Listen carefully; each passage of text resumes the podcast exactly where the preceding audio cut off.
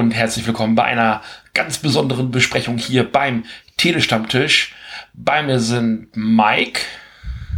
Hallihallo. Und der Patrick. Hi. Und ich bin Steffen. Und ja, wir haben uns heute Morgen in der Pressevorführung Star Wars Episode 9, oh Gott, ich, der Aufstieg von Skywalkers, der Skywalkers, ich habe den deutschen Titel nicht, The Rise ja. of Skywalker. Genau. Sag einfach Episode ähm, 9, das wissen dann alle. Genau, wir besprechen jetzt Episode 9, den neuen Star Wars-Film, den großen Abschluss der, ja, Patrick sagte das schon, 42 Jahre langen Saga. Und wer möchte denn einfach mal neun Episoden zusammenfassen? Nein, Quatsch, nur diese eine. Ich bin mir nicht sicher, wie viel wir äh, verraten dürfen. Das ist die Frage. Ja, also ich, ich weiß nicht, wir haben ja so ein bisschen die Auflage bekommen, offiziell nicht zu spoilern. Wir würden am Ende auch noch mal einen extra abgesonderten Spoiler-Part machen, wenn ihr den Film selbst schon gesehen habt. Aber den ersten Part auf jeden Fall spoilerfrei machen. Das ist momentan so der Plan. Man kann ja so ein bisschen erstmal so grob über den Film reden. Ich glaube, das ist so die Idee. Über ein paar Motive, ein paar Ideen. Weiß ich nicht, wer möchte denn mal so seinen ersten Eindruck hier loslassen? Ich muss sagen, dass ich, ich habe die letzten Tage, also gestern eigentlich noch Teil 7 und 8 nochmal gesichtet und war auch relativ angetan vom 8. Jetzt so im Nachhinein. Jetzt kam dann heute Morgen der 9. dazu und Teil 8 wurde ja viel vorgeworfen, dass er so viel kaputt gemacht hätte. Und jetzt mit Teil 8 haben wir viele lose Endstücke, die nochmal zusammengebracht werden mussten durch J.J. Abrams. Und ich muss sagen, ich bin zufrieden. Also es ist wirklich ein solider Star Wars-Film, der ja mich zufrieden zurücklässt. Befriedigt, klingt merkwürdig, aber gut. Wie steht's bei euch? Mir ging's ähnlich. Ich bin nur kein allzu großer Fan von Episode 8. Das habe ich ja immer wieder durchscheinen lassen. Episode 7 war halt auch nur aufgewärmte Nostalgie, aber Jetzt der neue, der hat mich jetzt nicht überrascht, aber dann doch zufriedengestellt. Ja, ich bin insgesamt kein großer Fan der neuen Trilogie, dieses neuen Star Wars Universums. Für mich hätte das damals mit der ersten Trilogie schon enden dürfen und auch hätte dabei belassen werden können, so in dem Sinne. Ich muss ganz ehrlich sagen, die neunte Episode war für mich ein absolut zufriedenstellender Abschluss des Ganzen, also auch alles, was wir von Star Wars jemals gesehen haben. Wenn es jetzt dabei bliebe, wäre es auch okay. Es ist so ein es ist bei mir inzwischen zu so einer kleinen Hassliebe geworden. Ich bin mit dem Kram ja auch aufgewachsen, so wie jeder zweite hier bei uns und kenne das seit meiner Kindheit und ich hatte jetzt bei den neuen Filmen nie so großartig das Gefühl, yay, endlich mehr Star Wars und ich habe da jahrelang drauf gewartet, dass es mehr Star Wars gab. Ich habe das mehr so nebenher dann auch mal konsumiert. Also ich habe alles gesehen, auch die ganzen Spin-offs. Bei den Serien bin ich jetzt nicht mehr so up to date, da habe ich jetzt auch seit Jahrzehnten die Serien nicht mehr geguckt, also auch diese Clone Wars Serien nicht mehr. Da bin ich dann irgendwann in der dritten Staffel schon ausgestiegen, das war mir dann auch schon fast egal. Also da bin ich auch überhaupt nicht up to date, aber so die Filme habe ich alle abge abgegrast und ich muss sagen, es ist ein absolut zufriedenstellender Abschluss. Ich bin eben auch kein besonders großer Fan von Episode 8. Den finde ich also jetzt in der neuen Trilogie auch immer noch so meinen absoluten Tiefpunkt. Und da hat mich Episode 9 deutlich besser unterhalten. Ja, ist vor allem ein sehr rundes Ende, so ein, ein angenehmes Ende, sage ich mal. Er schließt es mit einem gewissen Wohlwollen ab. Also man geht jetzt nicht raus und äh, fasst sich mit der Hand an den Kopf, so wie das bei Teil 8 teilweise war. Ja, ich habe bei Teil 8 deutlich mehr den Kopf geschüttelt als beim Heavy Metal Konzert. Also ich war da schon richtig am Headbang. Ja, so ging es mir aber gestern auch, als ich nochmal äh, Super Lea gesehen habe, wie sie durchs All fliegt. Ja. Oder Mary Poppins. ja. Also Teil 8 hatte halt so ganz viele krude, komische Ideen, die dann auch wohl irgendwie im tieferen Lore von Star Wars begründet gewesen sind. Also da kann man in verschiedenen Quellen auch Beweise oder Nachweise eben auch finden, dass das alles jetzt nicht so sehr an den Haaren herbeigezogen ist. Es machte natürlich in dem Moment, wo es dann eingesetzt worden ist, nicht mehr großartig viel Sinn. Also gerade vor allem eben die Weltraumlayer aus der, aus der achten. Da haben sie sich hier in dem Film auf jeden Fall deutlich äh, mehr zurückgehalten, ja. Auch vom Humor her hat man sich jetzt schon wieder deutlich wieder gebremst, also bei Episode 8. Da war es teilweise so, da waren viele Lacher, die einfach nur Rohrkrepierer waren. Hier haben sie die Lacher wieder zurückgefahren und besser dosiert und das hat auch diesmal wieder ein bisschen besser funktioniert. Ja, vor allem auch Umschnitte auf, ich nenne es mal die komödiantischen Charaktere oder Gimmicks. Die gab es jetzt im neuen Teil auch nicht mehr. Wobei C3PO war noch so ein bisschen Comic Relief. Ja, aber das war ja schon immer, deswegen habe ich mir das, habe ich ihm das jetzt nicht so übel genommen. Nicht so wie jetzt diese, wie hießen sie, diese Pinguin-ähnlichen Wesen, die auf äh, Ach Gott, diese dem Porks. Ja, genau. Ja, so ja genau. Ja. Die ja dann später in jeder Szene mal auftauchen oder kurz eingeblendet werden. Das gab's ja jetzt hier genau, nicht. Kauft dieses Plüschtier. Ja. Kauft dieses, das ist so niedlich. Ihr müsst es jetzt kaufen. genau. Noch mehr Merchandise. Wichtiger als atmen. So, ja, das, das hat, hatte ich hier auch den Eindruck, dass das hier so ein bisschen weniger auf, ich weiß es nicht, so ein bisschen das Problem der neuen Trilogie war ja, oder dir zumindest vorgeworfen, ich sehe das ein bisschen anders oder nicht, nicht so stark zumindest, weil ich auch nicht so ein Hardcore-Star Wars-Fan bin. Der Reihe eben vorgeworfen wird, dass man irgendwie das Gesamtpublikum zufriedenstellen will, aber den Star Wars-Fandom vergisst. Und ich habe den Eindruck, hier ist in dem neunten ist so ein bisschen mehr so ein, so ein dieses alte Star Wars-Gefühl wieder drin. Also man hat so die, die Kerntruppe aus Finn, Poe und Ray und den Druiden und Chewie ist natürlich wieder mit dabei und das, das hat schon eine ganz ähnliche Dynamik eben, auch wie damals die alte Truppe eben. Und man ist wieder mehr auf so einem Action-Abenteuer-Level und es ist gar nicht mehr so schlimm politisch, wie es in den ersten beiden neuen gewesen ist. Wobei mir tatsächlich hier jetzt bei Episode 9 die Rose so ein bisschen leid getan hat. Die wurde schon so behandelt wie Jar Jar Binks in Episode 3, komplett in den Hintergrund gedrängt und wirklich ja. so, als hätte man die auf Valium gesetzt, damit sie auch bloß nicht zu quietschig wird. Das fand ich auch mega schade, dass sie also gar nichts zu tun kriegt. Also immer wenn sie im Bild war, habe ich mich gefreut, aber die taucht ja in dem Film irgendwie dreimal auf und darf was sagen. Das fand ich auch sehr schade, ja. Und höchstens mal so ein paar Knöpfchen drücken, aber mehr darf sie nicht mehr machen. Ja. Äh, was können wir denn noch sagen? Ja, aber jetzt noch mal zu dem, zum Abenteueraspekt. Also, man muss auch wirklich sagen, jetzt fühlt es sich mehr wie so eine Reise an.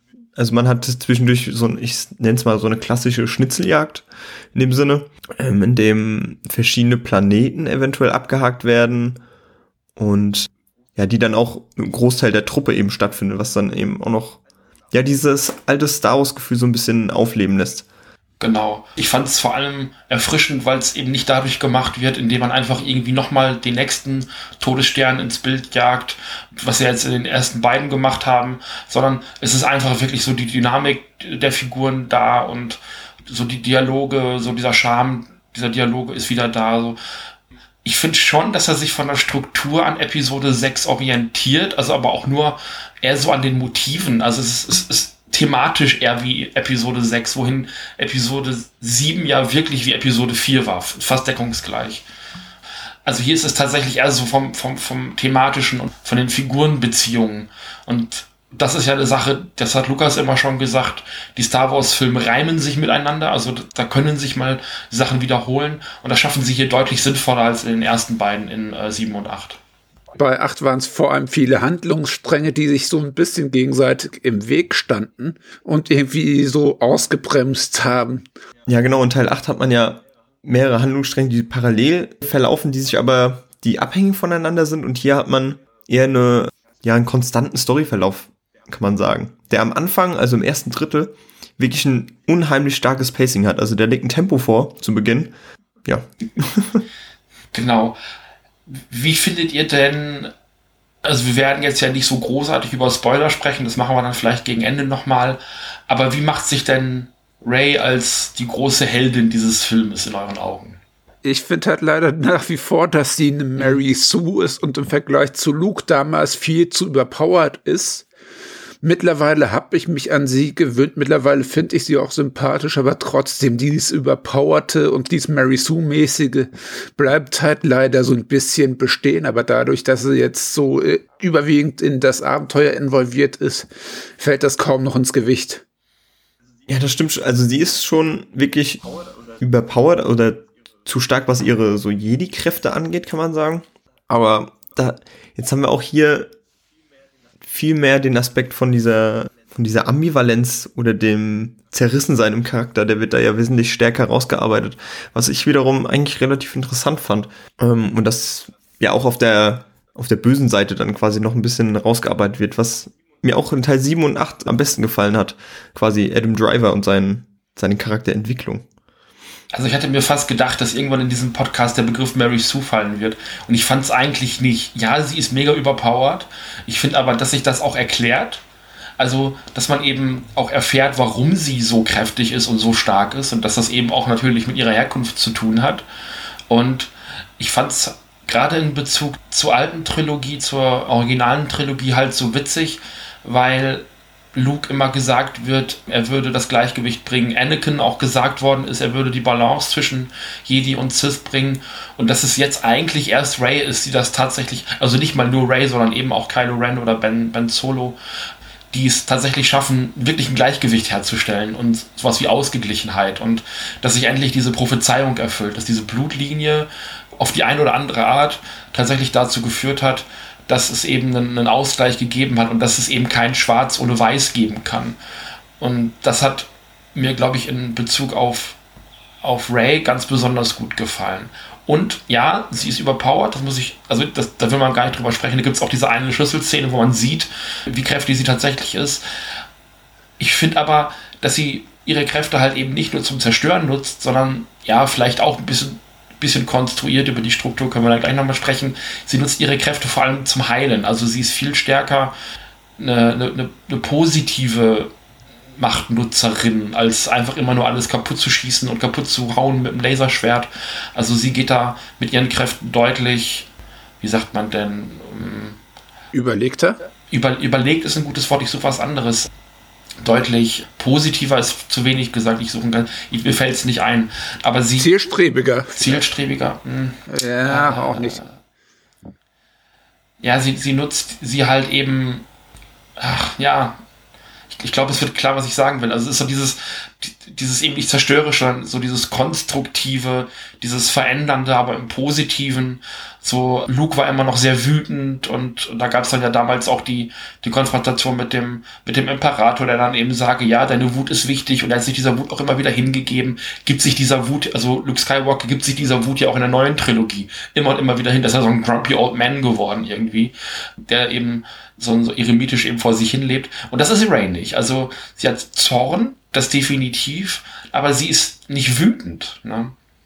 Sie ist ab und zu mal so ein bisschen impulsiv, aber dann erfängt sie sich relativ schnell wieder. Ja, es ist wie, man kann es vergleichen mit so einem kleinen Kind, das ein bisschen Angst hat vor dem, was in ihm steckt oder in ihr steckt. Ähm, diese, diese Wut, diese dunkle Seite, die man, die es noch nicht kennt.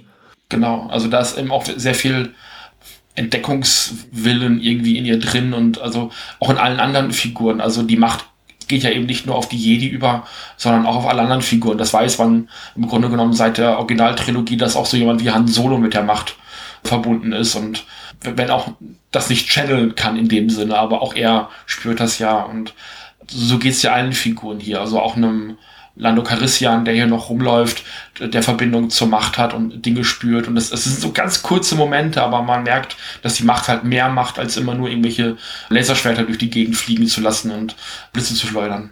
Ja, man kann Episode 9 auch wirklich sowas Mystisches an, andichten jetzt. Also man hat wirklich wieder das Gefühl, dass die Jedi und die Sith eine, ja, was Magisches, Mystisches, etwas aus längst vergangener Zeit sind. Das finde ich, hat der Film wirklich sehr gut wieder hervorgebracht. Das sind halt Weltraumzauberer. Und das, ich finde, so sollte man die halt auch sehen. Und vieles, was hier passiert, hat auch was sehr Magisches oder was sehr Übernatürliches, was vielleicht so stark, wie es hier gezeigt worden ist, meiner Meinung nach zumindest noch nie zu sehen war. Also, also die Macht wird eben nicht nur genutzt wie so ein bisschen was Telepathisches, sondern das war, glaube ich, in Episode 8 schon so, dass, dass Kylo Ren oder eben äh, Ben Solo und, und Ray, wenn die eben kämpfen, dass sie tatsächlich mit ihren Kräften auch den Raum überbrücken können. Also die können an komplett verschiedenen Orten sein und haben dann trotzdem einen direkten Kontakt miteinander und auch körperlichen Kontakt. Und das ist, glaube ich, eine Art, wie die Macht gezeigt wird, wie es halt in dem Ausmaß noch nicht benutzt worden ist, auch filmisch noch nicht benutzt worden ist. Das fand ich sehr imposant. Jetzt gab es ja im Vorfeld die News, dass darauf hingewiesen worden ist, der Film könnte eventuell zu epileptischen Anfällen führen, also Leute, die da irgendwie empfindlich sind sollten da vorsichtig sein. Da, da ging es ganz schön zur Sache, oder optisch? Gerade im großen Finale, ja. Es blitzt da gewaltig, das kann man schon mal sagen. Ich kann vielleicht sagen, ein Kollege aus Köln, der kam aus dem Kino raus und hatte leichte Kopfschmerzen, weil mhm. ihn das Blitzlichtgewitter sozusagen so stark getroffen hat. Also anscheinend eine berechtigte Meldung. Ja, also guckt euch den Film auch nicht verkatert an, das könnt euch dann auch ein bisschen stressen. Ja, also das war, also es fängt schon heftig an. Also am Anfang sind sie dann mit dem Raumschiff unterwegs und da gibt es viele starke Effekte eben auch. Das erinnert teilweise schon sehr an Doctor Who, was da irgendwie passiert. also mich zumindest, ich weiß nicht, wie es euch ging. Aber also da, da geht's auch ordentlich zur Sache, irgendwie optisch, ja. Vor allem auch sehr schnell. Du meinst jetzt so unter Matt Smith, wenn er da durch diesen blitzigen Zeitstrudel fliegt. Ja, genau. Ja, ja. Okay, das stimmt. Ja, vor allem, was auch an Action auf einmal im Bildausschnitt passiert, ist ja auch noch mal ein bisschen, also so haben wir das ja vorher auch noch nicht gesehen. Da hat man immer noch einen gewissen Überblick gehabt, aber jetzt wird aus allen Löchern gefeuert. Mhm. Ich fand's aber gut, dass du ähnlich wie bei die Rückkehr der Jedi-Ritter dann trotzdem noch ein bisschen geführt wurdest und du wusstest, wo du quasi hinschauen kannst, wenn du dich auf alles andere konzentrierst. Kannst du im Eck auch irgendwo was anderes sehen, aber das wären dann wahrscheinlich so die zweite oder Drittsichtungen dann ergeben. Ich habe mich da auf den Schwerpunkt konzentriert, der dann in der Mitte des Bildes war. Also ich habe mich da gut geführt, gefühlt. Hm. Ja, also optisch eben auch viel dabei dann, was ich, was ich schön fand, also man merkt auch so einen, so einen technischen Fortschritt nach und nach. Man hat aber auch sehr viele alte Elemente drin. Ich glaube, das Thema Nostalgie sollten wir noch ansprechen, oder?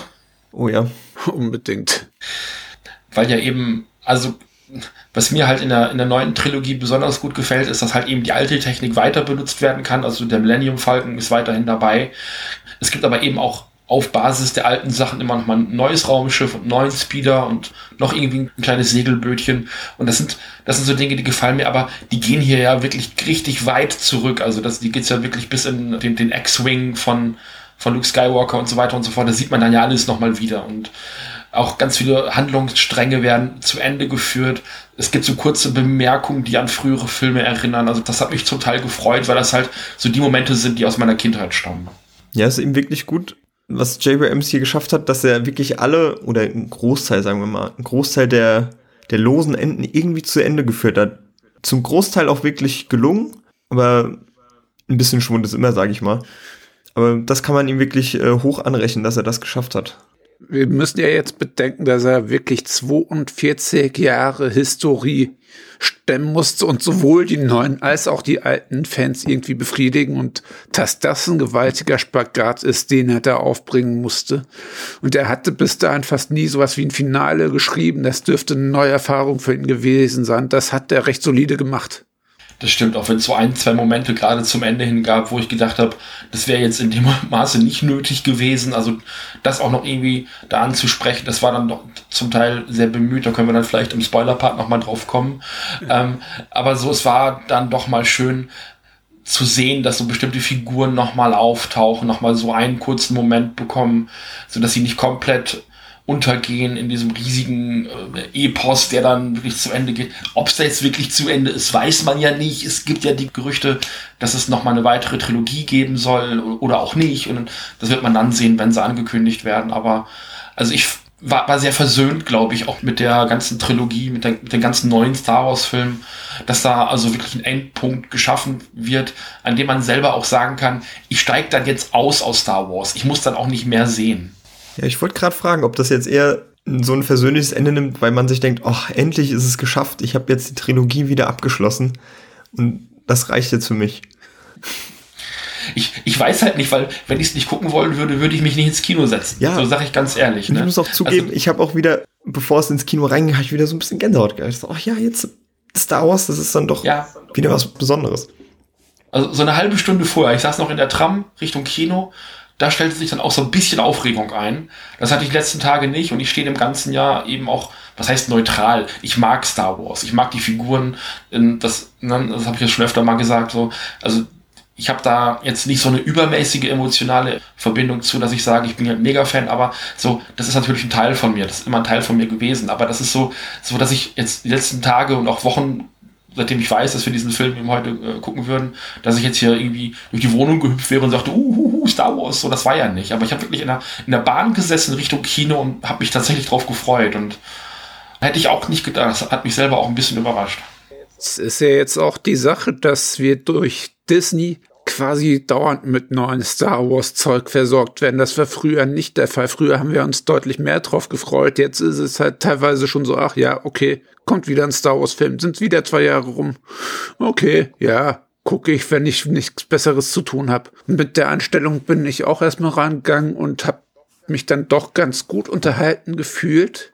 Auch wenn ich jetzt sagen muss, dadurch, dass man Ryan Johnson hinterhergekehrt hat, dass man sich jetzt garantiert nicht mehr traut, irgendwie was Neues zu bringen. Das ist jetzt die andere Kehrseite, die wir haben. Jetzt wird die Nostalgie nur noch aufgewärmt. Aber wenn sie das so charmant machen wie hier, habe ich da nicht ganz so ein Problem damit. Ja, habt ihr noch Punkte, die ihr ansprechen wollt, außer dem Spoiler-Part? Hm, ich würde vielleicht auch sagen, vielleicht zum Pacing so allgemein. Also wie gesagt, das erste Drittel fand ich grandios. Dann im Mittelteil hapert es ein bisschen aufgrund einiger kreativer Entscheidungen. Dann im, im letzten Drittel wird nochmal ordentlich aufgefahren. Also das klassische Problem im Mittelteil wird es ein bisschen träge, aber dann fängt er sich doch noch. Mhm. Gut. Möchtet ihr schon mal ein vorsichtiges Fazit fassen vielleicht? Vielleicht auch schon mal Punkte vergeben? Freiwillige vor. Ja, ich fange mal an. also, es ist, es ist glaube ich, schwierig, das nach einmal gucken zu bewerten, also für mich zumindestens, was, was ich hier gesehen habe. Also Abrams hat hier wirklich nochmal in die Spielzeugkiste gegriffen und hat alles rausgeholt, was aus den alten Filmen da war, was jetzt auch in den neuen Filmen eingeführt worden ist und hat das Ganze so ein bisschen neu zusammengesetzt. Und da sind natürlich die beliebten Charaktere dabei, da wird viel Neues ausprobiert, aber eben auch Altes irgendwie, also dem wird auch Respekt gezollt, Alten wird Respekt gezollt. Und ich bin da wirklich also relativ euphorisch nach diesem heftigen Finale bin ich wirklich euphorisch aus diesem Kino rausgegangen und habe das jetzt den Tag über auch ein bisschen sacken lassen und muss einfach wirklich sagen, das ist für mich tatsächlich der beste Star Wars Film aus der neuen Trilogie.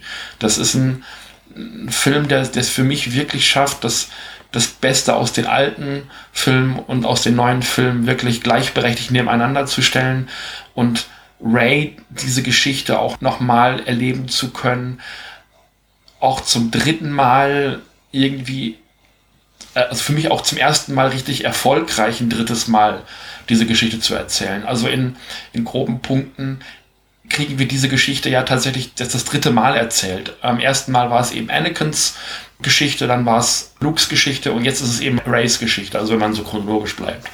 Und es ist so, in verschiedenen Punkten relativ ähnlich zu den vorherigen Trilogien. Aber zum ersten Mal habe ich hier das Gefühl, also abseits von der Originaltrilogie, das Gefühl, dass das, was neu ist, vernünftig auf dem aufbaut, was ich gesehen habe. Also ich gehe da wirklich mit vier Punkten aus der Nummer raus, weil ich den, weil ich den Eindruck habe, dass mich das, also mit allen neuen Filmen, die es gegeben hat, sprich die, die normale Trilogie und dann aber eben auch Rogue One und Solo. Das war der erste neue Star Wars Film, der sich wirklich wie Star Wars angefühlt hat für mich.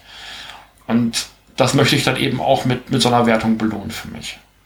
Okay, ist ja schon mal sehr hoch gegriffen, kann man sagen, mit vier, mit vier Sternen. Ich bin da ein bisschen pessimistischer eingestellt. Ich muss leider sagen, dass ich aus dem Kino rauskam und ein bisschen unterwältigt war. Mhm. Mm, das lag zum Großteil, wie gesagt, am Mittelteil, der mir, der sich für mich ein bisschen gezogen hat. Der Film hätte auch für mich äh, gut und gerne 20 Minuten kürzer sein dürfen, um äh, ein bisschen Tempo aufzunehmen um doch auf das Ende ein bisschen schneller hinzuarbeiten. Ähm, was du aber angesprochen hast mit Ray und Kylo Ren, ihre Verbindung, ihre Problematik, die einzelnen Charakterentwicklungen von den beiden, fand ich auch wirklich super. Die hat sich auch durch die, durch die drei Trilogien wunderbar entwickelt und kam jetzt zum Ende auch noch, hat sie ein, ein sehr gutes Ende gefunden. So.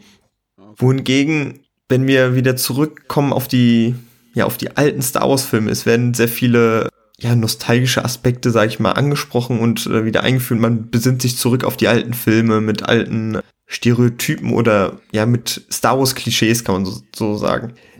Die holen natürlich auch neue Fans und alte Fans gleichermaßen ab, aber ein gewisser Mut zu etwas Neuem hätte ich mir dann doch schon noch gewünscht. Und deswegen gebe ich dem Film dreieinhalb Sterne. Also ich finde ihn wirklich auch einen sehr guten Film. Also einen guten, einen sehr guten Star Wars Film. Besser als Episode 8 und ein wenig besser als die 7. Von daher. er, er wandelt so dazwischen. Ja, naja. Okay. okay. Ich war auch so ein bisschen unterwältigt. Also mir ist das aufgefallen, gerade wenn es emotional werden sollte oder wenn denn jemand von der Klinge gesprungen ist, dann hat mich das nicht ganz so involviert, wie ich mir das erhofft habe. Ich habe mir auch ein bisschen Mut zu Neueren gewünscht, aber wie ich schon angedeutet habe, durch Ryan Johnsons Verriss ist das jetzt eben mit Neuerungen Star Wars Universum erstmal gegessen. Aber an sich dieses nostalgische Gefühl, das ich sonst immer so abgestraft habe, wurde ganz gut bei mir wieder getriggert. Ich schwanke so zwischen drei und 3,5. Ich würde sagen, ich gebe den ganzen mal drei Punkte. Ja, dann liegen wir doch halbwegs im ähnlichen Spektrum zumindestens. Also das ist jetzt nicht so, dass einer ganz nach oben ausgebrochen ist oder ganz nach unten. Nee, es war ja auch durchgehend unterhaltsam, aber mhm. ich hatte eben auch was zu bemängeln. Wenn ein das kalt lässt, äh, wenn alten Recken was passiert, dann ist das schon für mich so ein negatives Zeichen. Äh, ja, ich habe mich währenddessen, wenn du sicher auch immer wieder gefragt, wieso habe ich jetzt nicht dieses magische Gefühl, wie, also im achten Teil, dem kann man ja wirklich alles andichten, was man will. Der hat paar absolute Graupenszenen drinne. Aber wiederum hat er auch so fantastische Szenen, in der ich mich wirklich in diese Welt hineingezogen fühle. Alles sehr magisch, sehr mystisch anfühlt. Und, und mit dem kauzigen Luke Skywalker hatte, sich, hatte man sich da auch was getraut. die, genau die. nee, aber es gibt ein, zwei Szenen, da habe ich mich wirklich, war ich gebannt. Und hier saß ich teilweise im, im Sessel und dachte mir so, wieso holt mich das jetzt nicht ab? Und ich muss ihn jetzt wirklich noch mal ein zweites Mal sehen, um herauszufinden, woran das lag. Man ist es vielleicht auch einfach zu gewöhnt, man rechnet vielleicht auch einfach damit, dass es passiert. Also vielleicht auch so durch die Marvel-Filme ein Stück weit, die ja dann gerade in Endgame eine ganz ähnliche Dynamik hatten, wo es dann ja auch auf diesen einen Moment hinauslief. Und hier rechnet man ja im Grunde genommen auch die ganze Zeit damit, dass, dass die nächste Figur eben über die Klinge springt. Und da gibt es ja so zwei, drei Momente, äh, die so in diese Kategorie fallen. Und es ist so, ich würde sagen, es ist so erwartbar geworden. Aber nichtsdestotrotz hat, also auf, auf mich hatten diese Momente schon auch eine Wirkung, weil es eben ja auch meine Kindheit berührt haben. Also ich, ich bin eigentlich sonst gar nicht so empfänglich für Nostalgie in dem Sinne, dass ich sage, ich muss das wiederholt haben, sondern wenn ich halt einen alten Star Wars Film gucken möchte, dann gucke ich halt einen alten Star Wars Film. Ich brauche keinen neuen Star Wars Film, der mir die Nostalgie der alten Filme gibt. So, aber es ist halt eine neue Geschichte oder eine weitere Geschichte aus diesem Universum mit den alten Figuren, die zum Teil da noch drin rumlaufen, die halt eben zu dieser Mannschaft dazugehören. Und eben auch von den gleichen Leuten dargestellt. Also, weil der große Unterschied zur Prequel-Trilogie ist, dass da zwar gleiche Figuren rumlaufen, die aber von komplett anderen Leuten dargestellt werden. Ja, das äh, klingt so, als wärt ihr fertig. Ich weiß es nicht. ja, äh, zumindest spoilerfrei ist das schon. Spoilerfrei. Genau. Also weitestgehend. Da machen wir jetzt hier einen Cut und machen jetzt hier den Spoiler-Part. So. Spoiler-Part, Alarmsignal vielleicht einbinden in dem Moment. genau. Einer der großen Punkte der neuen Trilogie war ja, wer ist Ray? Was ist ihre Vergangenheit? Und ich, ich glaube, das ist der Moment, um den sich, glaube ich, die meisten Leute dann jetzt auch unterhalten wollen hier in dieser Runde. Weil das ja so ein, so, ein, so, ein, so ein großes Rätsel war. Also ist sie eine Skywalker? Ist sie vielleicht äh, aus einer ganz anderen Ecke? Ist sie vielleicht einfach niemand? Hat man sie irgendwo aufgegabelt? Wer möchte denn spoilern? Nicht, dass ich Ärger kriege. Sehe dich schön aus der Affäre hier. aus der Affäre. Ich fand davor war ja schon eine schockierendere Enthüllung als das, was letztendlich mit Ray war. Dass Snoke quasi ein Klon vom Imperator war, das hat mich tatsächlich so ein bisschen mehr schockiert als dann die eigentliche Enthüllung.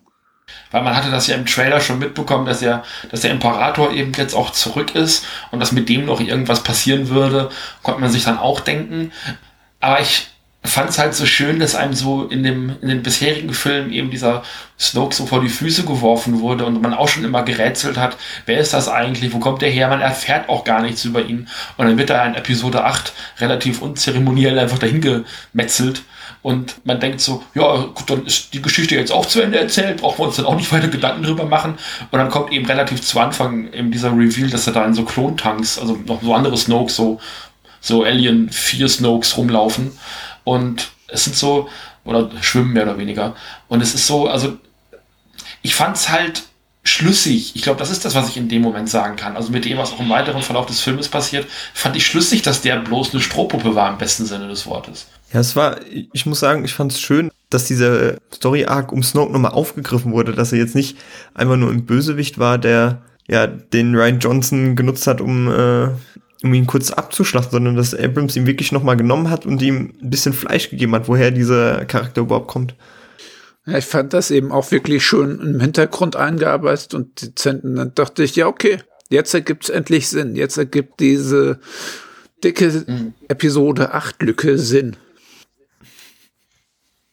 Ja, und dann wird eben im Laufe des äh, Filmes relativ deutlich, dass Ray tatsächlich die Enkelin Nichte dass Ray.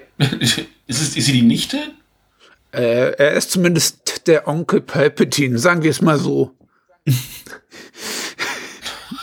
Onkel, Onkel Palpi. Okay. Äh, ich hätte das verstanden, dass das ist ja auch vollkommen egal, aber sie ist auf jeden Fall eine Nachfahrin von Palpatine und der sitzt dann da eben in dieser dunklen Höhle, in, in der es blitzt und, und wackelt und er hat halt auch die ganze Zeit die First Order gesteuert, im Hintergrund hat Kylo Ren beeinflusst, immer wenn er die Stimmen von irgendwelchen Leuten gehört hat und sei es Darth Vader oder von wem auch immer, dann war es eben der Imperator, der ihm das eingeflüstert hat. Und ich fand das auch wieder schlüssig und auch passend zur alten Trilogie, weil man den Imperator bis Episode 6 nie zu Gesicht bekommen hat und dass der da irgendwie noch im Hintergrund agiert und dies und das und dass es, dass dieses, dass das große Oberhaupt eben nicht Darth Vader ist, sondern dass es da noch was Übergeordnetes gibt. Das, das fand ich als Kind immer sehr imposant, auch diese letzte Szene oder Sequenz besser gesagt, auf diesem Sternzerstörer, wo äh, Luke dann eben gegen den Imperator antreten muss. Das war fast immer schon mein liebster Abschluss einfach dieser Reihe. Und das wiederholt sich hier so ein bisschen. Also auch er ist hier wieder der absolute letzte Endgegner und bekommt hier so dann auch die größte Aufmerksamkeit von den Schurken her. Und da muss man jetzt sagen, da schlage ich mal eine kleine Brücke zur Prequel-Trilogie, weil durch die hat erst Palpatine quasi so ein bisschen das Fleisch bekommen und ist zu einem herausgereiften Charakter geworden. Also auch wenn die Prequel-Trilogie nicht viel Gutes gemacht hat, man hatte mit Ewan McGregor und eine ausgearbeitete Palpatine Origin, hm. die das Ganze so ein bisschen geerdet hat. Und ich finde vor allem durch diese Wiedergeburt oder dieses Wiedervorhandensein des Imperators wird dieser ganze Schmuh aus der Prequel-Trilogie, den der Palpatine Anakin erzählt, so nach dem Motto, ja, es gab da diesen, diesen einen Jedi oder Sith, der irgendwie den Tod überwunden hat und dies und das. Und das macht Palpatine ja tatsächlich. Also er sagt ja, er wäre schon öfter mal gestorben. Und dass er eben auch in der Lage ist, Klone zu erzeugen oder halt Leben auch neu zu erschaffen. Ja gut, Klontechnologie haben wir im Star Wars-Universum auch schon gehabt, öfter mal gehabt. Aber also wirklich hinzugehen und, und Leben zu erschaffen und zu kontrollieren eben auch. Das geht halt über die Fähigkeiten eines normalen Jedis oder Sith ja auch weit hinaus. Das macht für mich einfach alles also es, es, es, hat in dem Moment halt einfach geklickt. Also auch diese Anwesenheit des Imperators äh, wo ich dachte, das machen sie jetzt nur, um die Leute ins Kino zu locken. Ja, vielleicht auch, aber es, es, es, es, machte, das für, es machte für mich einfach deutlich mehr Sinn irgendwie. Ja, und man konnte auch ein wunderbares Gefühl dafür, wie, wie stark der Imperator in Wirklichkeit ist. Das wird auch bis zum Ende wunderbar immer aufgebaut, welche Tragweite seine Macht eigentlich hat. Beziehungsweise direkt zu Beginn bekommt man das eigentlich auch gezeigt man kriegt recht schnell mit, wie mächtig er denn wirklich ist. Ich finde es halt trotzdem in dem Aspekt schade, dass früher Star Wars nur so eine Sage war, wie beschissen die Skywalkers in Kindererziehung sind.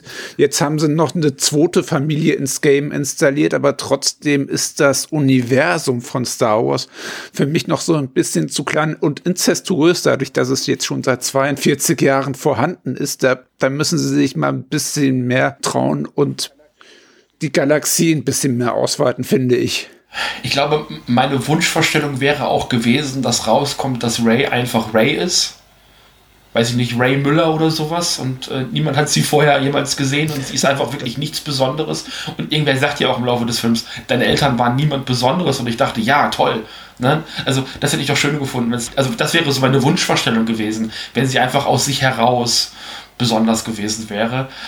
Ich finde aber, dass so diese, diese Saga, die da wirklich jetzt seit neun Filmen plus Spin-offs erzählt wird, es ist halt, ist halt ein Märchen. Ne? Also die große Diskussion ist Star Wars Science Fiction oder Märchen. Es ist halt ein Märchen und Märchen oder Legenden haben immer zentrale Figuren, die dann von irgendwem abstammen und dann mit einer Blutlinie weitergeführt. So, das ist relativ üblich und das, das funktioniert hier halt auch recht gut. Ja, wie eben auf dem Abenteuer ist man mit seinem, mit seinem kleinen Freundeskreis unterwegs, hat man hier in, in diesem Weltraumabenteuer eben auch nur eine kleine Familie, mit der man immer so ein bisschen rumhantiert, wo sich die Konstellationen ein bisschen verschieben, aber sonst bleibt es beim Alten. Ja. Gut, haben wir noch ein paar Spoiler? General Hux, wie schnell der abgefrühstückt. Schrecklich. Aber da haben sie auch schon wieder versucht, hinter Ryan Johnson hinterherzukehren. Da wurde ja auch nur drüber gelästert, deswegen haben sie den echt schnell und echt unwürdig entsorgt und haben dann noch versucht, im letzten Moment dem noch so ein bisschen Sympathie entgegenzubringen. Aber hm, hat euch das gefallen, dass er so schnell einfach abgefrühstückt? Hätte man es nicht einfach dabei belassen können, dass General Hux so nebenbei äh, nur noch als Statist fungiert? Das, das war die Rolle von Richard E. Grant, ne? Bin gerade nicht sicher, wen ihr meint. Äh, General Hux ist äh, der Spion. Ach, der Spion. Uff, da, da, das war eine Storyline, die hätte ich, glaube ich, gar nicht gebraucht. Also, also den Typen, ja, okay. Oh je. Äh, äh. Das ist so, ich, das war so dieses, äh, er kam dann ins Bild und äh, hat dann da eben seine zwei Sachen gemacht und sagte dann, ja, ich bin der Spion und ich mache das hier auch nur deswegen, damit äh, Kylo Ren nicht gewinnt. Und äh, wo ich dachte, ja, pff, also das hätten sie eigentlich dann auch lassen können. Also dieses ganze, ich bin der Spion und das hätte man zu dem Zeitpunkt nicht mehr gebraucht, weil die hatten doch schon alles, was sie haben wollten. Also, also ja, nee, hm, eigentlich nicht. Keine Ahnung. Ja, man hat dann teilweise äh, eine Ecke zu viel mitnehmen wollen von, äh, von der Welt. Aber, ja, wie gesagt, ein bisschen runterkürzen, dann geht das schon. Vor allem, weil er ja schon in Episode 8 zur kompletten Witzfigur degradiert wurde. Ja. ja. Der war für mich so ein großer Kritikpunkt da. Dann gibt es diesen, diesen einen Fake-Moment, wo irgendwie Shui stirbt, angeblich. Äh. Weil Ray versehentlich einen der Transporter äh, Truppentransporter vom Himmel holt und äh, das Ding explodiert. Und ich dachte im Moment, ich dachte in dem Moment, wieso, da waren doch zwei Flugzeuge, so, okay, sie weiß das nicht, sie glaubt, aber, also ich habe das nicht geglaubt in dem Moment und dann gibt's ja den Schnitt und er ist noch am Leben. So, das, das also, das war auch irgendwie seltsam. Es war auch unfassbar undramatisch inszeniert, dass dieses, mhm. dass dieser Transporter in die Luft geht. Also, er ist jetzt kaputt, und dann so, ah, ja, Chewie ist da drauf und dann direkt der Umschnitt, wie du sagst. Das, äh Vor allem war das so konstruiert. Ray spürt doch sonst die ganze Zeit, wer in welchem Raumschiff ist, aber gerade in dem Moment versagt ihr die Macht, nachdem sie da eben noch so richtig auf die Kacke gehauen hat. Das war wirklich irgendwie schon konstruiert.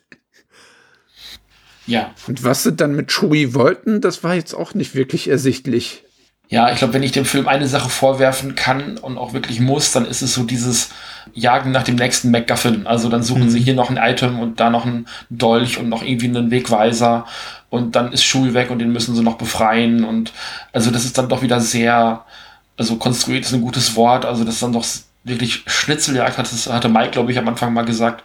Ja, aber das, das gehört für mich irgendwie auch schon so ein bisschen zum, zum Charme von so älteren Filmen eben auch dazu. Also Indiana Jones ist ja fast ähnlich aufgebaut, dass er dann auch immer einen so einem Item hinterherrennen. Und also das hatte für mich dann auch schon wieder so einen, so einen Retro-Charme. Ich habe das dann so in Kauf genommen, aber das hat mich gerade auch im zweiten Drittel, so in der Mitte, auch ein bisschen genervt. Also jetzt haben sie das Item aus, aus dem Blick verloren, jetzt müssen sie das wieder zurückholen. Und Jetzt, ähm, jetzt brauchen sie das Item, um den Imperator überhaupt zu finden, weil er ist auf dem Planeten, der ist so versteckt, da braucht man so ein bestimmtes Item, um den finden zu können. Und die, und die Übersetzung davon, die kann nur C3PO, der sie natürlich nicht preisgeben darf. Also. Ja, also ich dann dachte, okay, so dieses, da ist, da sind Daten, die müssen wir jetzt aus C3PO auslesen und äh, wo ich dachte, ja, wenn ihr sie auslesen könnt, dann könnt ihr doch auch irgendwie seinen ganzen Speicher auslesen und ich habe das, ich habe das nicht verstanden, warum die sein Gedächtnis dann noch löschen mussten, wenn es auch für zwei, drei Gags ganz äh, lustig war, aber so, also, nee, das. Es war, es war sehr inkonsequent. Man, man hat kurz, hat C3PO seinen großen Moment, ja, er will noch mal seine Freunde ein letztes Mal sehen, aber dann ist diese Vergessensnummer, äh, also dass sein Speicher gelöscht wird, ist dann auch wieder vergessen. Also vor allem bei der überlegenen Technik haben sie keine IT-Profis in der Galaxis. Das ist auch seltsam. Ja, das, also wie gesagt, das hat mich, hat mich wirklich ein bisschen irritiert, dass der, dieser kleine, kleine Mechaniker da in der Lage gewesen ist, eben diese Daten zu finden, aber das nicht mal eben auf irgendeinen Datenträger zu speichern, was da in, in C3PO drin ist. Also, und, und hinterher kam dann raus, dass der R2D2 trotzdem noch ein Backup von ihm hatte. Also, äh, nee. Ja, das macht das alles wieder so ein bisschen, okay, wieso musste das jetzt sein? Hätte man den Teil nicht einfach rauslassen können? Ist, aber ja, okay. ein weiterer Punkt auf der Schnitzeljagdkarte. Ja. Konnte ich aber irgendwie mit leben. Also das war so ein, äh, es hat mich in dem Moment genervt, aber dann zwei Minuten später nicht mehr. Und dann war es okay. Keine Ahnung. ja. Aber wie hat euch denn äh, die Auflösung am Ende gefallen, sozusagen? Also Ray und Kylo Ren, wie die beiden zusammengekommen sind, letztlich. Äh, der, der Film heißt ja The Rise of Skywalker. Und bei mir hat es dann irgendwann, also ich glaube in einem der letzten Filme schon so ein bisschen Klick gemacht, dass also der einzige Skywalker hier ja eigentlich Kylo ist, auch wenn er so nicht mehr heißt. Also von Ray wussten wir ja nicht, welche Blutlinie sie hatte. Also wo ich immer gedacht habe, okay, vielleicht sehen wir auch seine Geschichte hier so ein bisschen. Und das ist es ja auch tatsächlich so. Also auch er bekommt hier so eine kleine Entwicklung, hier in diesem Film auch nochmal vielleicht auch so ein bisschen so ein Redemption-Arc. Er ist so ein bisschen der Vegeta der ganzen Nummer, hätte ich gesagt. Also der Böse, der dann zu den Guten überläuft und da so ein bisschen mitkämpft. Also da dachte ich dann irgendwann, da kommt dann eben der Name auch her. Und es ist ja, das war glaube ich der eine Moment, wo ich wirklich gesagt habe, ach komm, hört auf. Also, dass dann da so eine Liebesnummer draus gemacht wird. Wenn du jetzt den Vegeta-Vergleich bringst, dann ist ja Race und Goku und dann. Äh. Ja, nee, bitte nicht. das kann man auch bestimmt im Internet finden, wenn man das sehen möchte, aber das, da bleiben wir mal nicht dabei. ja, das hat, mich, das hat mich also tatsächlich am Ende doch ein bisschen irritiert. Also, dass sie sich gut verstanden haben, dass die Freunde sind, äh, auch geworden sind über die Zeit, eine, eine familiäre Verbundenheit auch wie auch immer äh, gefühlt haben zueinander. Das, das konnte ich noch alles akzeptieren, aber dieser Kuss dann tatsächlich am Ende, das hätte ich nicht mehr gebraucht. Also das war wirklich ein Moment, wo ich gesagt habe, das, das hätte nicht sein müssen. Ja, schließe ich mich einfach komplett an. Das war ein bisschen zu viel. Äh, worüber wir eigentlich noch sprechen müssten, das ist ja jetzt auch Carrie Fishers letzte Rolle gewesen. Hm. Wie, wie habt ihr denn das abgeschlossen gefunden? Ja, das Problem ist, ich glaube, sie hatte ihre Szenen schon alle abgedreht irgendwie vor ihrem Tod und man konnte eben keine neuen Szenen mehr mit ihr drehen, weswegen man sie hier oft von hinten sieht und es steht wahrscheinlich irgendwer im Bild. Und im letzten Drittel ist sie ja gar nicht mehr da, ist so in so einem halb, halbtot ist sie, glaube ich, irgendwie, weil sie ja noch so eine Verbindung hat zu Ray, äh, nicht zu Ray, zu, äh, zu Kylo Ren. Zu Ben. Genau. Und auch erst in dem Moment beide final sterben, wo, wo, wo ähm, Ben eben seine, seine Mission erfüllt hat. Und also ich fand's, ich fand's bitter, halt zu wissen, dass es ihr letzter Film ist, also Carrie Fishers letzter Film ist. Und ja, man, man, konnte wahrscheinlich einfach mit der Figur nicht mehr großartig was machen, außer sie so ein bisschen am Rand nebenher laufen zu lassen. Das war ein bisschen, ein bisschen bedauernswert, aber war halt den Umstand geschuldet, dass sie nicht mehr da ist. Es konnte ja keiner an, dass sie in Episode 8 die falsche Person killen und man dadurch Luke leider ins Abseits manövriert hat. Mhm. Aber ich muss sogar sagen, ich hätte mir gewünscht, dass Prinzessin Leia noch weiter in den Hintergrund gerückt wäre. Weil dadurch, dass sie ja nur diese, ja, diese oberflächlichen Szenen hat, sage ich mal, war mir dann ihr Strang ein bisschen zu flach. Und da hätte man sie doch lieber in den Hintergrund fallen lassen können. So. Vor allem, es gab da ja wirklich so eine hässlich gerenderte Sequenz, da hat man sie und Luke noch mal in Jung gesehen. Mhm. Das war schon so ein bisschen Uncanny Valley, was man da gesehen hat.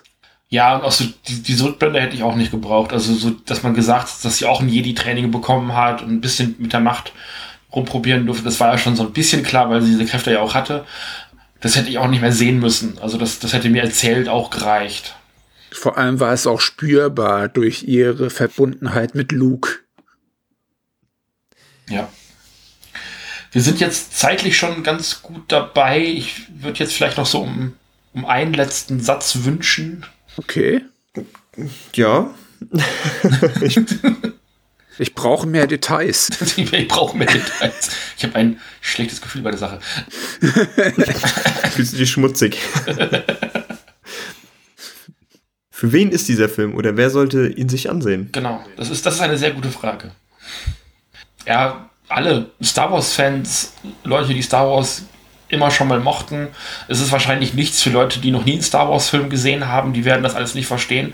Ich habe zwischendurch mal überlegt, versteht das jetzt jemand, der, Star Wars gar nicht kennt? Und also wenn das euer erster Star Wars-Film ist, werdet ihr wahrscheinlich Probleme haben, das nachvollziehen zu können.